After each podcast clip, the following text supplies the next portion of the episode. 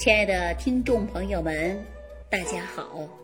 欢迎大家继续关注《万病之源说脾胃》。我上期节目当中啊，给大家讲到了，说不良的情绪会导致脾胃呀出现问题。如果一个人的日常生活当中啊，会有这样的感触，比如说最近心情不好，情绪低落，那么。精神萎靡不振，经常啊会感觉到茶饭不思。那如果一个人的情绪高涨，心情呢极为愉悦的时候，那他的食欲呢就会倍增啊。事实上啊，脾胃功能它的确会改变一个人的情绪，一个人的情绪的问题也会改变一个人的脾胃功能。那说到这儿呢，有一次啊，我还真的。接受了这样的一位患者，他呢问题也是比较严重啊。说到他的发病初期的时候啊，他给我讲述了他发生自己家里的一件事儿。突然呢，老家来个电话，他拿起电话的时候啊，他就津津有味的还在品着香蕉啊。电话的那一头呢，说家里的母亲呐因疾病过世了。望他速速回去，就在那一瞬间，他口里的香蕉还没吃完呢，啊！但是呢，怎么也咽不下去的，别说咽了，就在那一瞬间，他的心情非常悲伤，再加上啊，办事儿劳累啊，内心忧郁，他吃饭呢也很少，一直啊都会感觉到自己没有胃口，身体呢一开始啊就会一落千丈。啊，先是食欲不振，接着呢就有胃痛、反酸，感觉浑身上下呀都没有力气，每一天都提不起来精神，每一天呢总是感觉到胃里隐隐作痛。后来呢，他的脏腑器官呐就出现了毛病，什么毛病啊？落下了胃痛的毛病。那说到这儿啊，我相信很多人都知道，一个人的情志不开，的的确确呢。会引发于脾胃功能虚弱。那说到这儿的时候啊，我就想给大家讲一下啊，如果你遇到了不开心的事儿啊，不顺心的事儿，可能瞬间呢也让你没有胃口，也让你呢没有精神。时间一久了，你一生气，哎，你也吃不下去饭了。比如说我们现在正在谈恋爱的男女，有的时候呢跟对方生气了。你可能啊气得不想吃饭，家庭过日子呢好了，那两公婆呢相互吵架啊，或者是某一些事情啊有矛盾，那您呐也会生气。总之你各种生气啊，就会导致你茶饭不思。这种迹象有没有啊？如果你正在收听我这档节目，你回味一下，实际人的情志啊，确确实实。可以影响一个人的脾胃，啊，这就是我们经常说到的，啊，忧思过重伤害于脾胃。那《黄帝内经》当中所说，思则伤脾。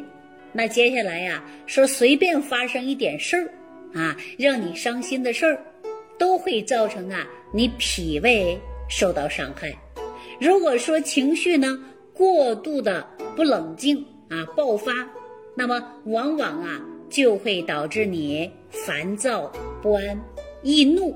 那我们经常说了，这个人脾气不好啊。说脾气不好呢，就是说明啊他的脾也不好啊，而且呢还会引发于心火、肝火。那有没有人经常说了，你肝火太旺了，你动不动就发火？动不动就发脾气，脾气不好的人脾胃啊就不好。脾气不好的人呢，肝火呢大部分呢它就是过旺。所以说呀，在这里，如果你正在收听节目，我说你脾气不好，实际啊不是贬低你人格的问题，而是从医学的角度来说呀，人容易发脾气，这是属于生理方面的原因，而且特别爱发脾气的人呐。那你就要注意了，把心放宽，放下焦虑，多一点快乐，多一点轻松。但是呢，我在节目当中也提到啊，说让一个人控制情绪啊，还真的不是那么简单的事儿啊。看到谁都不顺眼，动不动就想发火。那我呢，今天呢就想教教大家，怎样才能够控制你的情绪。比如说控制情绪呀，你看到某一面儿不开心的，或者是某一件事儿不随你意的，你就会发火。那希望啊，你不是在这里强行压制你的情绪，你应该换个角度考虑问题，因为你当站在对方考虑问题的时候啊，你就不会发火了啊。所以说呢，多学会换位思考，也可以呀，控制你的情绪啊。实际上呢，情绪不好的时候啊，对一个人的健康都会有影响的。那动物实验发现呐，当猫对着一个咆哮的狗发火的时候啊，它的肠道运动是停止的，胃酸分泌呢也会产生变化。这也就说明啊，情绪变化对肠胃的蠕动啊影响是非常大的。如果长期这样下去，你肯定啊就会出现更多肠胃疾病。啊，那我们临床工作当中发现，某一些人突发事件、家庭、工作单位关系处理不好，啊，压力也大，就会导致一个人的焦虑、心情压抑，而且呢，还容易发生啊溃疡的现象，比如说十二指肠溃疡啊、口腔溃疡啊等等都会出现。啊，所以说呀，我给大家举过很多的例子。当一个人的脾气不好，你消化系统呢就会受到影响，而且神经系统呢也会发生改变。比如说，神经性的呕吐，就说明了情绪变化可能会引发于肠胃功能紊乱。当一个人的精神受到了刺激的时候，就会导致神经性的呕吐。直接引发于人的肠胃不适应，对不对？那么如果说过分的紧张、焦虑、烦躁，长期脾胃功能不好，也有助于癌变的发生。所以说啊，我们常常感觉到自己恐慌啊，啊，终日啊不安宁啊，多方四处寻医问药啊，甚至也不知道如何解决呀。实际导致肠胃功能疾病啊。一，它是需要情志调养；二，需要饮食调养的。所以说，对于肠胃疾病啊，它还真的没有什么速效药啊。可以说，你一个人的脾气不好，或者说生活习惯不好，你的脾胃功能啊，还真的很差。你只要改变你的生活方式，改变你的脾气，改变你对事物的观点和看法。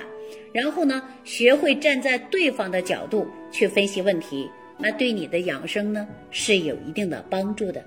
因此呢，我也要告诉大家啊，为了你的身体健康，提高生命的质量，我们一定要保持一颗平稳的心态，不要过度的大喜大悲啊。实际我们很多疾病呢，也存在了遗传因素。好，说到遗传的问题呀。确确实实受着遗传基因的影响，我们呢可能会产生各种各样的慢性疾病。那当然，遗传因素是不可避免的，但是我们只要后天生活加以改变，也可以防止疾病的发生啊。那比如说，父母有遗传性的高血压啊，或者是有一些糖尿病的家族史。那这个期间我们就应该多注意了，饮食起居都应该注意啊，以免呢疾病在你的身体出现。那大家说怎么改变呢？真的会有遗传因素造成你慢性疾病的产生吗？好，那针对这个问题呀，我下期节目当中就跟大家详细聊一聊遗传因素造成的慢性疾病后天如何。改变它呢？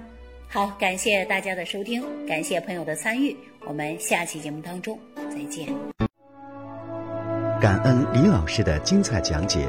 如果想要联系李老师，您直接点击节目播放页下方标有“点击交流”字样的小黄条，就可以直接微信咨询您的问题。祝您健康，欢迎您继续收听。